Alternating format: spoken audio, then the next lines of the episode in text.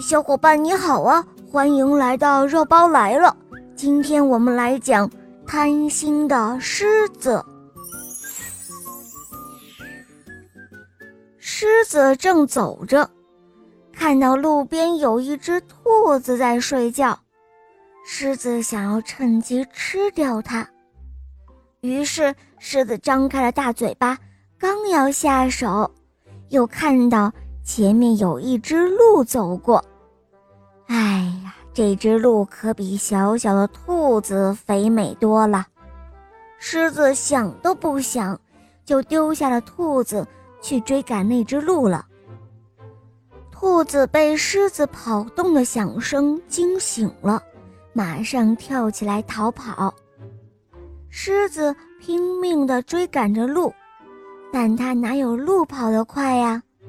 追了老半天，空手而归。